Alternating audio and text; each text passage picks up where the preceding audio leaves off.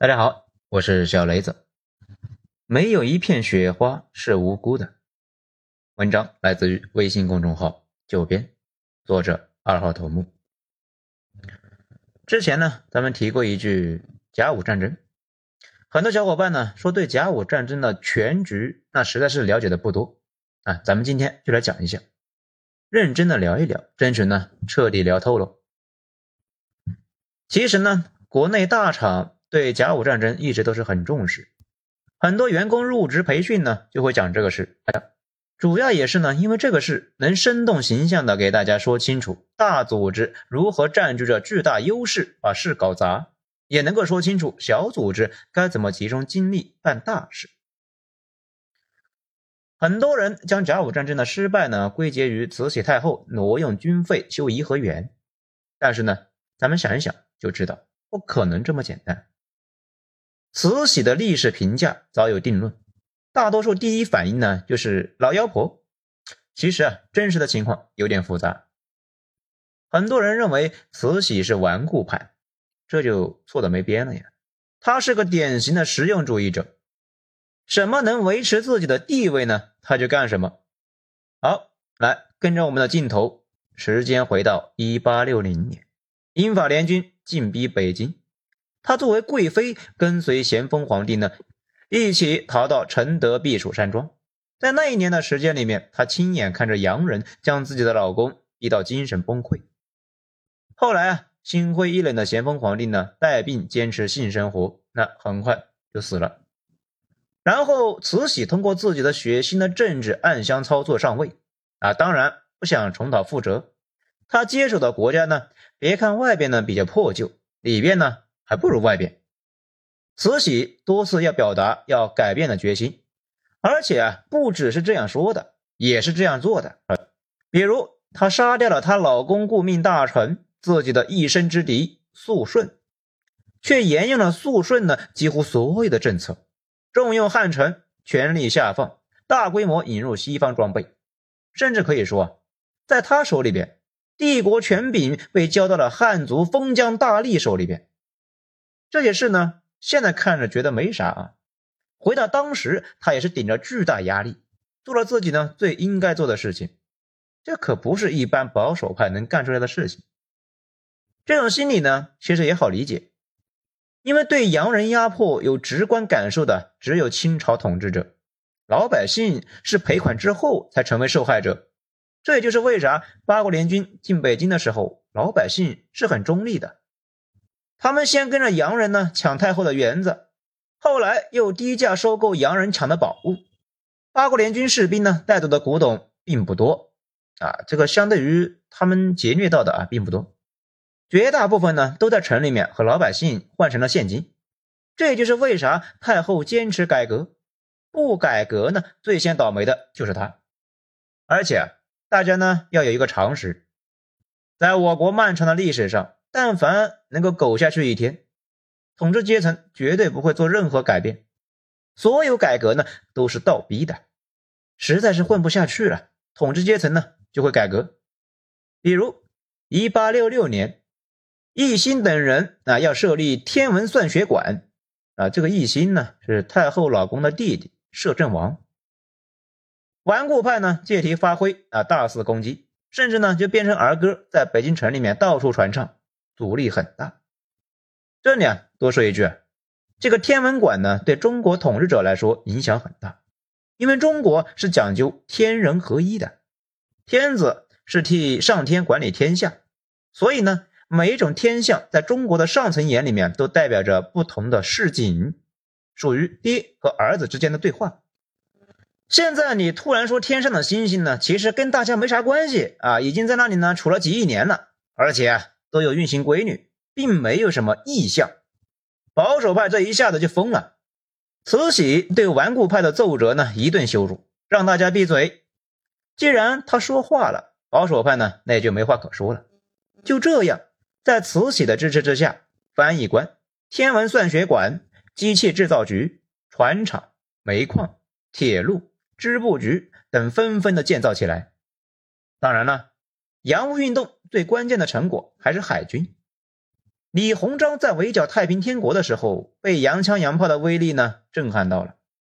太平天国后期，双方主力兵团大规模装备了滑膛枪，镇压太平天国之后，李鸿章出任两江总督，马上买下了一个外国铁厂，成立了江南织造总局。与此同时呢，清廷向外国分批的派遣留学生，这些留学生们呢回来之后。成为了海军的中坚力量，但清廷仍然没有下定决心建造一支海军，直到日本人开着从西方国家买的铁甲舰，耀武扬威的来了。一八七四年，日本呢派五艘军舰，其中呢两艘是大型铁甲舰，入侵中国湾湾。这铁甲舰呢是木头船，包着铁壳，在当时那是高科技啊。它不会被开花炮弹呢击中而起火，甚至呢可以撞击木船让其损毁，相对木船呢有碾压性的优势。而此时沙俄侵占伊犁，当时清廷呢正要派大军西征的时候，日本呢又在东边搞事情，于是啊就有了海防塞防之争。大清像一座破房子，四下漏风，财政吃紧，那先堵哪头呢？这个问题啊，吵着吵着就吵成了沙俄和日本谁更厉害。李鸿章等一派认为呢，日本更厉害，因为日本呢意在鲸吞，而沙俄意在慢慢的蚕食。蚕食可以忍受，而鲸吞这一下子就完了。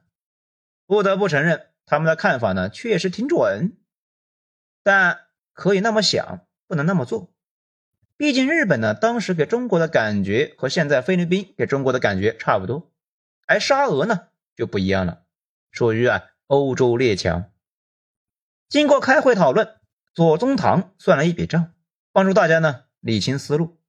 他说：“大清的问题就是经费紧张，但如果不能一次性解决西北边防问题，那么将必须长期维持一个庞大部队。”这个负担是承受不起的，长痛不如短痛，而且如果在新疆顶不住沙俄，就得去甘肃；甘肃也顶不住，那就得去西安。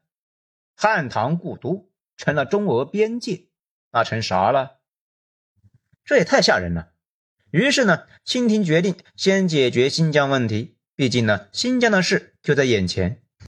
收复新疆呢，总共花了四五千万两银子，其中向洋人借了一千多万两。这咱们前面也说了，这是中国历史上最重要的一笔国债。其实呢，当时还有个大背景，沙俄本来呢是想要新疆的，如果直接出兵介入，左宗棠很难收复新疆，就跟后来的外蒙似的。不过沙俄呢，正好跟英国啊在印度的问题上面纠缠上了。没工夫管新疆，大家呢看看时间表就能够发现，左宗棠收复新疆那几年，跟第二次英国入侵阿富汗的时间接近。俄国正在从中亚往印度渗透，导致英国啊忍不了去打阿富汗，双方呢剑拔弩张，根本就没工夫去管大清。中国打了个时间差，把新疆啊收了回来。至于日本那边，暂时呢羽翼未丰。清廷花了五十万两打发走了啊，虽然很没面子，但其实呢，这个钱花的值。此时要打，还真可能打不过。这一次引起了朝野震动，大家都没想过这个小国竟然也来敲诈勒索了。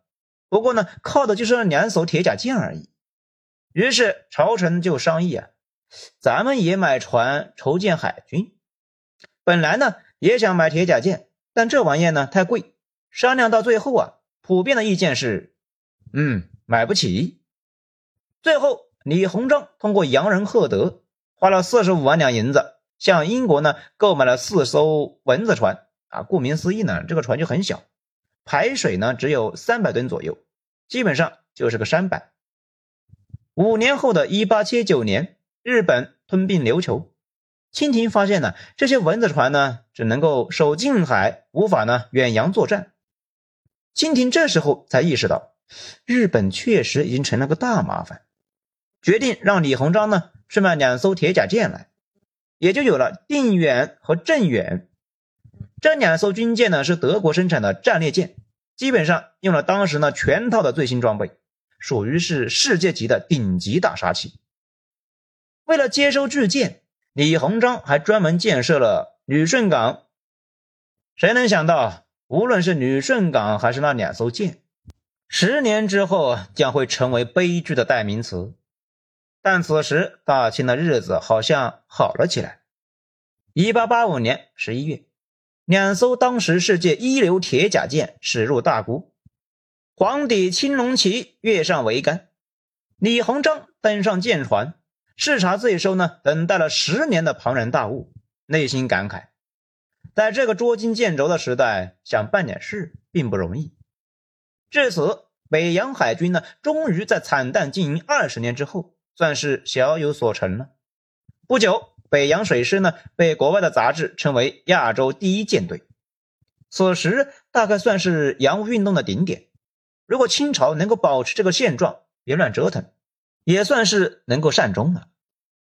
不过慈禧呢，最关心的这个事情呢，不是军舰。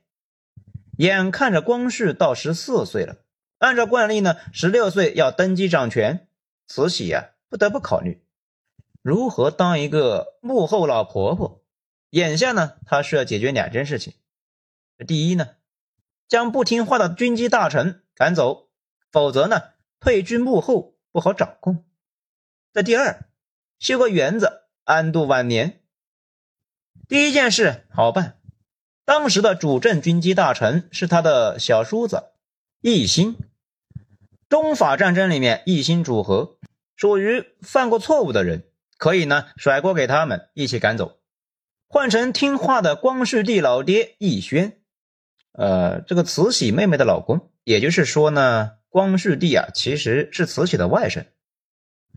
第二件事，修园子的事情，在十年前同治亲政的时候，他就想过，当时呢，打算修圆明园，图纸啊，他亲笔都修改好了，结果被奕欣等人反对，而从此作罢。现在呢，他想修颐和园，没人敢阻拦。光绪老爹好拿捏，因为他儿子呢在自己手上，爹想让儿子顺利登基，那就得讨好自己。当时啊，修园子需要钱，这个钱呢让慈禧确实是抑郁了很久啊。原来的户部尚书呢比较拧巴，慈禧向他借钱，他就说啊要节省开支，不给。慈禧将其赶走，换成了光绪帝的老师翁同龢。对慈禧的一切要求啊，尽力满足。慈禧太后呢，将最重要的两个任命，军机处和户部，都交给了光绪帝最亲近的两个人。这两个人呢，都是着急的让老太太退休，所以基本上他说啥就是啥。光靠户部的钱，那还远远不够啊。虽然此时呢，国家无事，户部呢，奇迹般的每年有了三四百万的盈余，但拿国库的钱给自己修花园。毕竟呢，名义上不好听。慈禧呢，还是想从手底下的官僚中搜刮钱，但这样做呢，必须有一个正当的名义。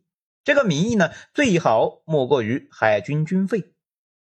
一番暗示之后，光绪帝老爹奕轩心领神会，主动上书说，以前呢，在乾隆年间，颐和园的湖里面是有水师操练的，应该恢复，但里面的楼呢，都荒废了。也应该修一修啊，否则啊不好看。借着给水师修操练场的由头，给太后啊把园子装修了，修园的名目他有了。接下来还要找个借口筹款，让李鸿章出面，说是呢海军需要钱。而他这一次呢筹款那是异常顺利啊，一下子呢各省就筹集了二百六十万两。因为大家呢都知道这笔钱是孝敬老佛爷的。颐和园到底花了多少钱？以前呢，有人说是两三千万两，实际呢应该没有那么多。经过史学家呢重新的统计，大概花了八百万两。其实啊，也不是挪用，那些钱呢根本就不是给海军的。而北洋海军呢，二十年花了多少钱呢？每年本来清廷呢给海军的军费呢是每年计划二百万两。但实际呢，接收一百多万两，二十年二千三百多万两。这么看，颐和园最多呢挪用大概一半，也不能说少。但我们比较一下日本军费，就知道啊，这点钱根本就改变不了什么。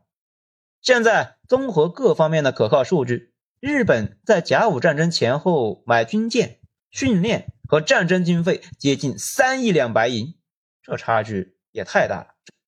太后那八百万两的影响杯水车薪。就在大清呢混日子那几年，日本他没闲着，大规模的增加财政支出，购买军舰，训练海军，顺便呢派了大量的间谍进入中国，而且呢着手破译清廷电报。清廷哪里知道自己的电报呢被破译了，整个甲午战争啊全程裸奔。而且呢这里啊还有一件事情，我们知道十九世纪是英俄争霸的世纪。英国呢想顶住俄国在各个方向上的扩张，就需要不断的扶持代理人，谁能够削弱俄国就支持谁。这就是为啥呢？英国愿意借钱给大清，让大清呢去收复新疆。同理，英国也愿意呢借钱给日本，让日本扩张，替他呢防着俄国在东亚的扩张。后来日俄爆发惨烈的大战，那也就不奇怪了。英国扶持这个野儿子呢，就是这个目的。一八八六年，光绪十六岁，慈禧说明年就让权，但一直呢拖了三年，才正式宣布让权。在颐和园没有修好的情况之下，迫不及待的搬到那里去常住。慈禧对颐和园的执念，那除了个人享受之外，很重要的一点就是庆六十大寿。一八七四年，慈禧四十岁的时候。日本呢出兵湾湾，五十岁的时候中法战争，六十岁的时候是一八九四年，他希望呢别出什么乱子，好好庆祝一番。但是现在啊，咱们知道老太太呢是想多了。这一年，日本利用朝鲜起义的机会呢挑衅，战争的乌云再一次笼罩东北亚，主战还是主和，两派啊吵得不可开交。围绕光绪帝呢和慈禧形成了两股政治势力，一个叫帝党，一个叫后党。帝党主战，后党主和。当时国内呢，大部分的舆论那也都是轻视日本，认为啊大清必胜，嘲笑日本的方式呢也是花样百出，啊十分的滑稽，全民陷入了一种自我陶醉的癫狂里面。啊，比如说日本人矮小侏儒。身高呢不过四尺啊！一旦开战呢，我军以大压小，堂堂天朝兵力财力呢十倍于日本，而哪儿不自量力？慈禧每天在颐和园里面游乐，但她呢极其矛盾，内心深处呢不想打仗，想过好啊六十大寿，但是又怕在对日问题上丢了面子，非常纠结。在慈禧的眼里面，此时唯一能打慈禧脸的只有洋人，而且是西洋人，坚决不让别人打。那日本人算个锤子。不过太后多虑了。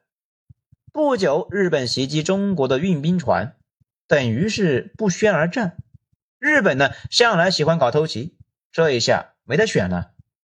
一周之后，光绪在得到慈禧的首肯之后，正式下诏。对日宣战。对于战争呢，国内整体没啥准备。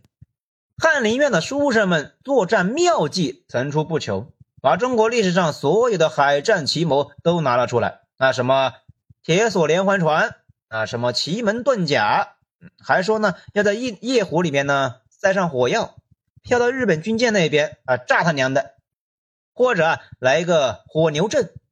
点燃牛尾巴，让牛呢去冲日军的军阵。他们哪里知道，外边的世界已经进化到了铁甲炮舰和后装线膛步枪，他们自己那一套啊早就过时了。一八九四年九月十七日，黄海海战爆发，这是一场遭遇战。北洋舰队是十艘，日本呢十二艘。从吨位、航速和火力等诸多方面来看。日本那都有占优势。从中午开始打，定远舰呢打响第一炮，随后各舰一起发起攻击，但无一命中。从后来的复盘来看呢，北洋舰队成军之后啊，几乎就没怎么认真的训练过。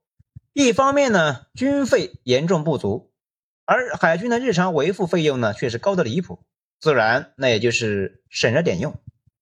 另外一方面啊，主要也是从海军呢，从来就没有觉得自己呢需要去打仗，从上到下都在那里混日子。日方在抵近之后呢，那才攻击，不久就击中了定远舰，也就是呢丁如昌的坐舰。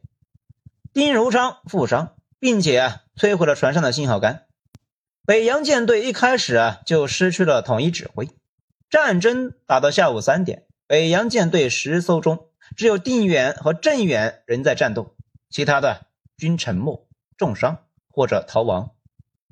这仅存的两艘船呢，其实也是伤痕累累，重炮二百多发，但由于装备了厚厚的装甲，仍然是具备战斗力。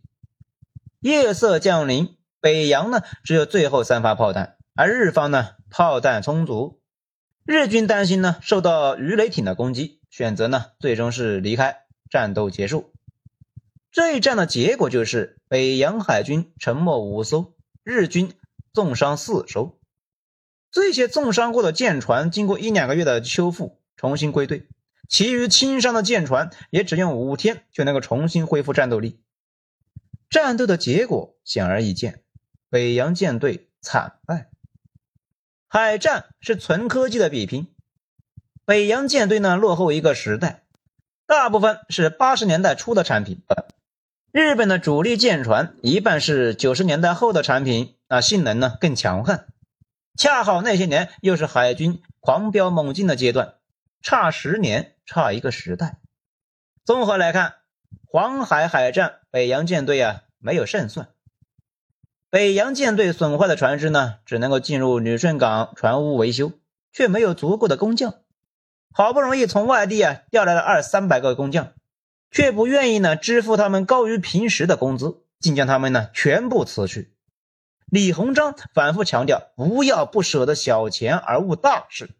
若不加快进度，日本有千余工匠，到时候修好军舰来围攻船坞，后果不堪设想。光绪也是极其关注维修进度，但北洋舰队呢和旅顺港船坞仍然是不紧不慢，这是一种变相的消极抵制。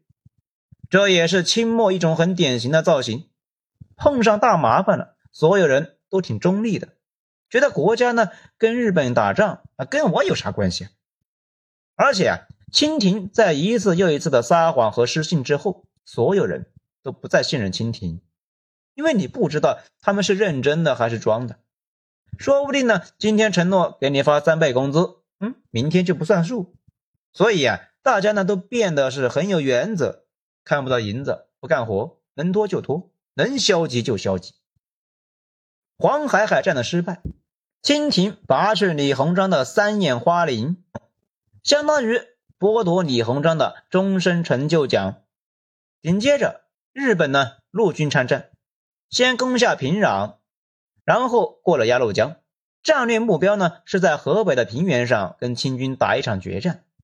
以往呢。大家以为海战就定了胜负，其实关键呢是陆战。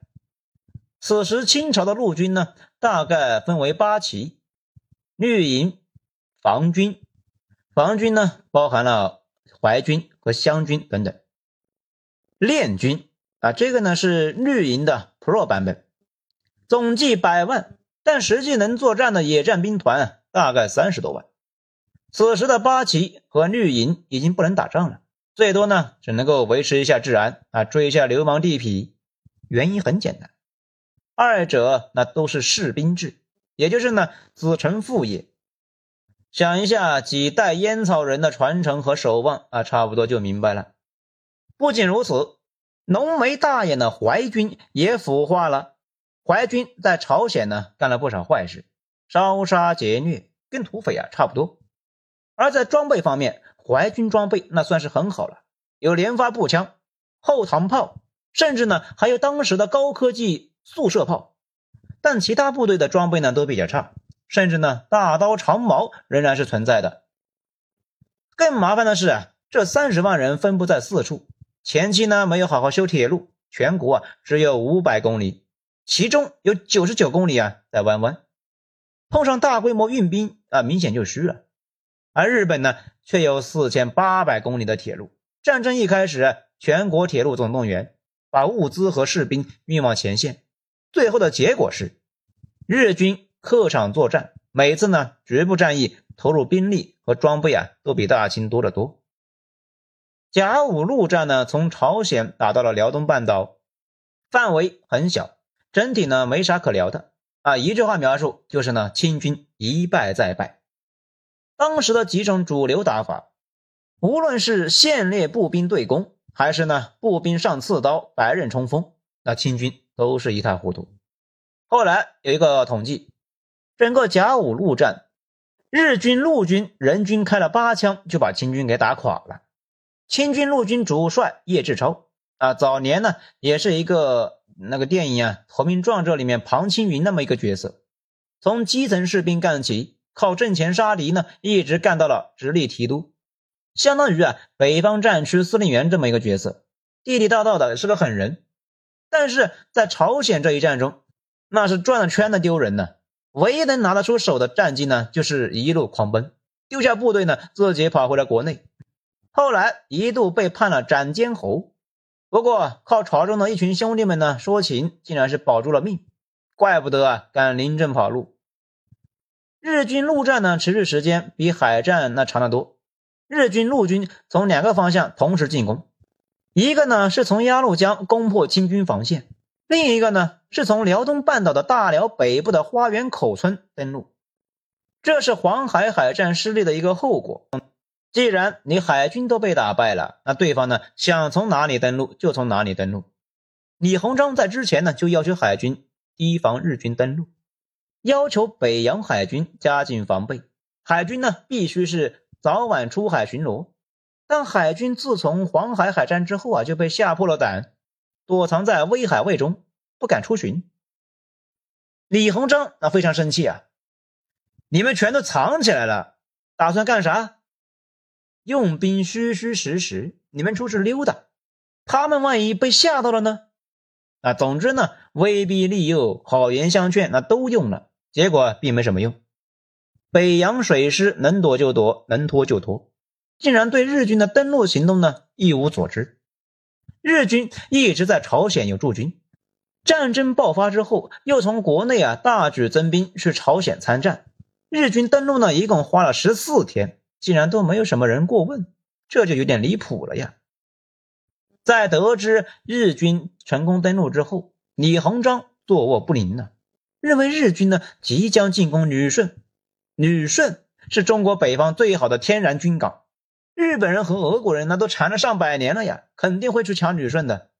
李鸿章每天一封电报，详细的跟前线将领呢交代日军习惯战法啊，如何防守等等等等。但旅顺各军呢都是坐等观望，朝廷也是一样焦虑啊，调谁谁不去，各自推脱。张之洞说：“我南阳四艘主力舰都是木壳船，士兵不给力，要不老李你派人过来开走。”李鸿章多谢了啊，说您老啊还是歇着吧，到处都是破事。每件事呢都还解决不了，这个国家呀似乎瘫痪了。十一月底，日军来到旅顺城下，只花了一天时间就攻下了重镇旅顺。清廷花了十六年苦心经营，耗费千万的船坞、炮台、军储，一夜之间沦入敌手，旅顺陷落，日军进行了惨烈的大屠杀。陆军大体上呢就是这样。表现呢，并不比海军强多少。失败的原因呢，就不用总结了。一旦总结，那就是老生常谈。这种差距呢，是全方位的。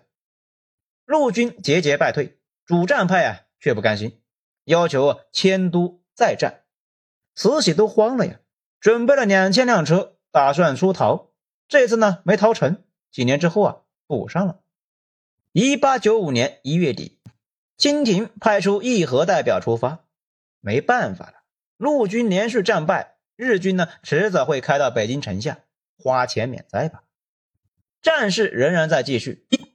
一八九五年二月初，日军攻陷威海卫城，用岸上的岸防炮对准军项里的残余北洋舰队。十七日，北洋舰队全军覆没。日方要求李鸿章或者奕欣来谈判。清廷呢，缓返李鸿章的三眼花翎。七十二岁老臣再次踏上征途。此次谈判非常困难，最终李鸿章脸上挨了一枪，满脸是血，引起了中外舆论，这才呢稍微的摆脱谈判的被动局面。当听到赔款两亿两时，清流派的李鸿藻放声大哭，主战的声音呢又起来了。光绪帝啊也想毁约再战，询问前方将领有没有把握。将领呢回电说：“天军驻军被水淹，营房狼藉一片，好像似乎差不多没有战斗力，军队成了灾民，还需要政府呢紧急救灾。事已至此，无需多言，没办法，只好签约。”搞笑的是呢，前线彻底崩了。全国老百姓竟然根本不知道打仗的事。一方面，大清呢根本就没动员，反正动员了那也没用，铁路太短，送不到前线。另外一方面呢，大清做了严格的信息管制。南方很多人呢，直到大清完了才听说，原来啊，一八九四年海军被人给扬了。最后啊，说一下，假如慈禧不修颐和园。能够改变它的历史定论吗？当然不能。咱们上面也说了，清军的拉胯呢是从上到下的，几百万两银子改变不了啥。当然了，甲午战争对太后影响不太大，因为他呢并不主战，主战的是皇帝一党，所以当时朝中呢指责他的人并不多。影响太后呢历史定位的主要是几年之后的他的另外一件标事。煽动义和团围攻大使馆，招来了八国联军，自己呢灰头土脸出逃，老百姓呢也跟着倒霉。这大家有兴趣的话呢，以后咱们再聊一聊啊，其实也是非常有意思的。那甲午战争的失败该怪谁呢？嗯，让我说啊，这更像一个国家的集体雪崩，雪崩之下没有一片雪花是无辜的。清廷已经烂透了。早一天灭亡，就是对这个国家最大的敬意。不过从后来的情况来看，国运反转倒还是挺快。就在甲午海战五十七年之后，当初参加过威海卫保卫战的萨镇兵还活着。啊，这个呢是北洋水师最终覆灭的那一战，说的是他在广播里面呢，竟然听到了朝鲜战争中我军攻下汉城的新闻，非常感慨。激情赋诗一首：五十七载犹如梦，举国沦亡原汉城。龙游浅水勿自弃，终有扬眉吐气天。是啊，最悲观的时候也不应该放弃，终有一天会好起来的。好，今天内容以上，谢谢收听，我是小雷子。咱们下章再说。